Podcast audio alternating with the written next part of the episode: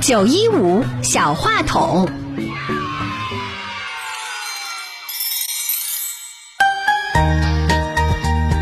大家好，我叫周子涵，今年六岁半了。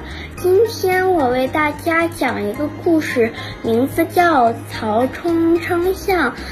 三国时，吴国君主孙权送给曹操一头大象，北方没有大象，大家都没有见过。曹操就带领文武百官去看大象，大象又高又壮，大家走过去比一比，还够不到它的背，再看看它的四条粗腿，如同大殿上的柱子一般。曹操对大家说。这头大象可真大，它到底有多重呢？你们谁有办法称出它的重量？一个大臣想了想，说：“我看只有造一杆很大很大的秤，才能称出它的重量。”另一个大臣说：“这个办法行不通。”依我看，只有把大象宰了，切成块儿才好称。曹操听了直摇头。这时，一个五六岁的小孩子走到曹操面前说：“父亲，我有一个办法，可以称出大象的重量。”曹操一看，竟然是自己最疼爱的儿子曹冲，就笑着说：“你能想出什么办法呢？”不过还是说给我听听吧。曹冲凑到曹操的耳边，把想法说了。曹操一听，脸上顿时露出了笑容，对大臣们说：“走到河边看称象去。”河里平着一条大船，曹冲叫人把大象牵到船上。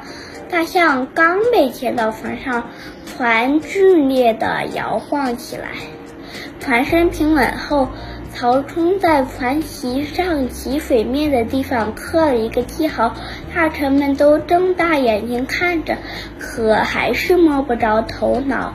曹冲叫人把大象牵到岸上，之后命人往船上装石头，船身一点一点地往下沉，直到刚才刻的那个记号和水面平齐了，曹冲才命人停止放石头。大臣们这才恍然大悟，只要把船里的石头称一下，然后把重量加起来，得到的结果不就是大象的重量吗？曹操得意极了，他望望大臣们，好像在说：“看看我的小儿子多聪明啊！”我的故事讲完了，谢谢大家。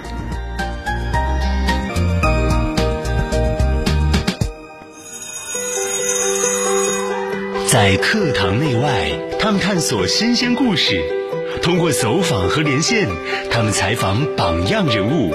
面对社会问题，他们可以提出解决方案。在表达中磨砺自己，在实践中锻炼自己。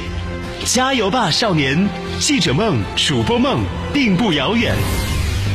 中年青岛音乐体育广播小主持人培训基地，期待你的加入。市北校区广电校区八三六五幺八幺八八三六五幺八幺八。FM ninety one point five Simon Radio。